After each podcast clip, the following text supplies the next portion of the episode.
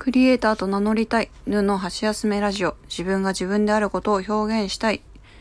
そんな思いで配信しております。えー、箸休め的にゆるく聞いてもらえたら嬉しいです。2023年、えー、今日は8月24日木曜日です。こんばんは、ぬです。えー、ご無沙汰してますって感じになってしまいました。2ヶ月空いちゃいましたね。うん。えーと、そうですね。新しい職場に7月から入りまして、今1ヶ月、もうすぐ2ヶ月になるところですね。で、まあ、近況をちょっとはお話ししていけたらなと思うんですけれども、まず、まあ、入ってみて、私がしている仕事、その、保育園の調理補助の仕事なんですけど、まあ、えっと、やることとしては、まあ、仕込みをさせてもらったりとか、あとはフルーツの、えーカットしたり、掃除したり、食器洗ったり、とかそういうことですね。あとは翌日の準備して帰るみたいな感じです。で、働き方としては最初パートで働こうと思ったんですけど、ちょっと保育園のね、あのーお迎えの時間とかそういうので、ちょっと引っかかるの嫌だなと思って、契約社員で7.5時間、えー働くということにしています。だから8時半にから、えっ、と、16時30分までのお仕事を今してます。はい。で、最初の1週間2週間は、その洗い場で腰が痛くて、これ続けられるかわかんないぐらいほんと腰痛かったんですよ。最初の1週間ほんときつくって、洗い場のね、あの、でも、そう、小保育園の規模も大きくって、私が預けてる子供の保育園とかよりも全然人数が多いんですね。だからやっぱり食器の数もすごく多くて、だから洗い場でずっとやってるともうほんと腰が痛くて、やっぱり慣れない動きって、なんか体にきますよね。そう。それがもう1週間、2週間、も本当に腰が痛すぎて、もう体が、体がきつすぎて続けられないかもしれないって、1週間、2週間でもと思ったんですけど、まあ気づけば、それも慣れましたね。うん。その、洗い物以外にもできることが増えたりとかで、まあ洗い場に、こう、かじりついてる時間が少なくなったっていうのももしかしたらあるかもしれないですね。はい。で、あのーそうね、保育園園で働いてるので、園児とね、たまにあ、あのーまあ、ほとんどないけど、その、やりとりをするようなことがあったりとか、給食室にね、給食を取りに来た先生と一緒にこう園児がちょこちょこっとこうついてきて、ごちそうさまとか、いただきますとか、いつも美味しい給食作ってくれてありがとうとか、そういう声をかけてくれたりとかね、まあまあ、元気にやってるあの、園児の声が聞こえたりするだけでも、すごい元気もらえるし、あ、可愛いな、いい職場だなっていうのは思ったりもしてます。それをやり、すごいやりがいなのかなっていうのは思います。で、仕込みとかもね、調理、いろんなやり方教えてもらったりとか、そういうのはすごいいいなって思うところで、あと、まかないが、お昼しっかり食べられるっていう。まあ時間はね、ちょっと遅いんですよ。やっぱりエンジン出して、えー先生たちに出して、で、まあその後自分たちが、えー食べられるタイミングで食べるんで、お昼の休憩の時間はあ後になっちゃって、ちょっと遅い時間なんですけど、それでもしっかりお昼栄養のあるものね食べられるっていうのはすごくありがたいなと思って、まあそれはすごくいいところだなと思ってます。で、えーっと、こういう言い方するとね、ちょっと悪いところもあるみたいな感じなんですけど、まあまさにそれで、うん、いろいろと思うところがあって、うん、で、なんか、その、思ってた以上に張り詰めてるというか、緊張状態が続いててる、続く職場で、そのやっぱりその時間に間に合わせなきゃいけないっていうのが一番なんですよね。で、あとは安心安全なものを提供しなければいけないっていうのもあって、だそのために、うん、やらなければいけないこと、時間内にやらなければいけないこと、まあたくさんあるわけで、うん、慣れないからしんどいのかなっていうのはああると思います。あると思います。もう他にも、うん、いろいろあって、なんか体がね、ちょっとストレスを感じてしまっているようで、うーん、あの、そう、体がね、ちょっとおかしくなってきちゃって、うん、先日、あの、消化器内科に行ったら、ストレスじゃないかな、みたいな話を されてしまって、そう、ちょっとし、仕事をどうしようっていうのをね、悩み、またね、悩み始めてるんですね。で、あの旦那にもね、ちょっと、うん、弱音を吐いたんですよ。まあ、ずっとやっぱり自分がやってみたいと思って、やりたいと思ってついた仕事だったので、弱音は吐きたくなかったし、うん、吐いちゃいけないって自分に、まあ、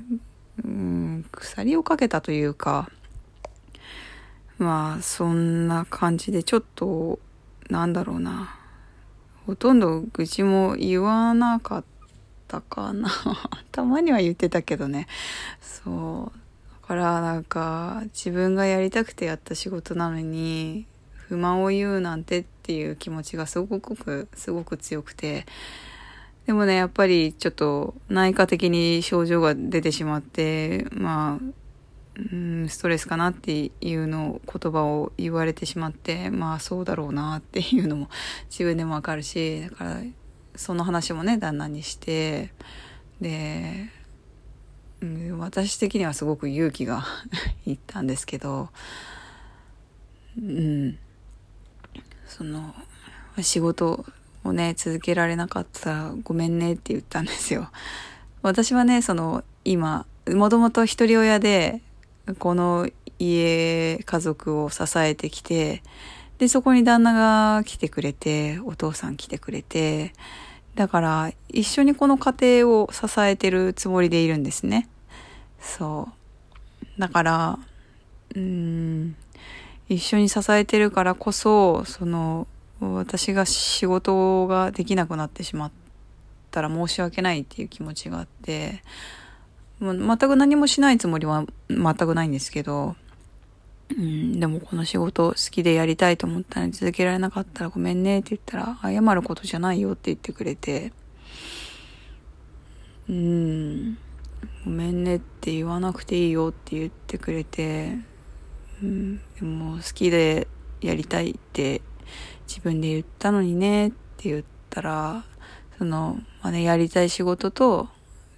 やりたい仕事が、その自分に合う仕事かってっていうのはまた別の問題だよね、みたいなことを言ってて、うん、やりたい仕事がやれる仕事か、うん、やりたい仕事が合う職場か、それって、うん、必ずしも一致しない。その自分がやりたいこととできることって一致しない。うん、ものすごく歯がゆいですけどね。でも、それが現実だったっていうのを、受け止めなきゃなっていうのを思って。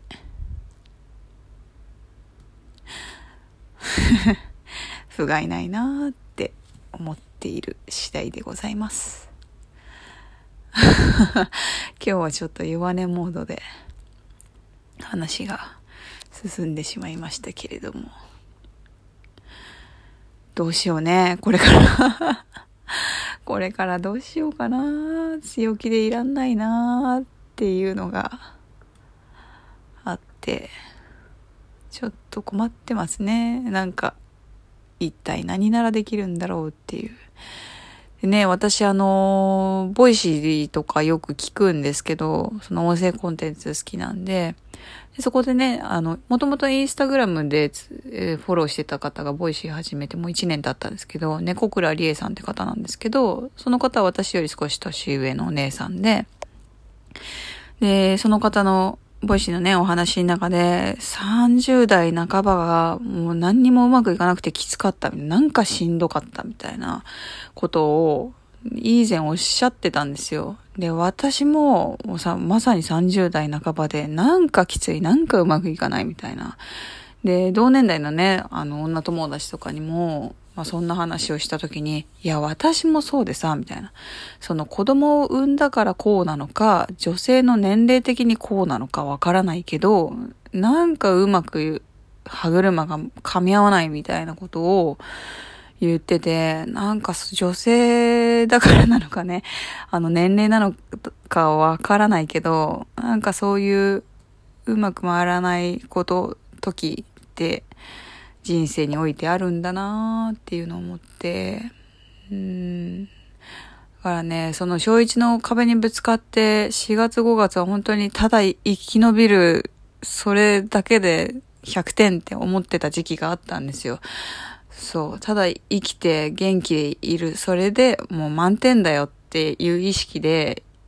うん、毎日過ごさないとやってられないぐらいしんどかった。うん。そう、そういう感じがまた戻ってきてて。うん。なんかき、きついんだよね。うまくいかないんだよね。うーん、いろいろ見ないようにしてたりとか、気づかないようにしてたりとか、そうやって回してきてたところがボロボロ崩れて回らなくなってきてみたいな。そうどうしようかなって思いますけど、まあこれもまた人生なので、うん、なんとか元気に生きていく道を探していきたいと思います。うん。まあね、転んでもただじゃ起き上がらないですから、まだまだなんとかしていきますんで、交互期待というところで、今日も聞いてくださってありがとうございました。また次回もよろしくお願いします。ではまた。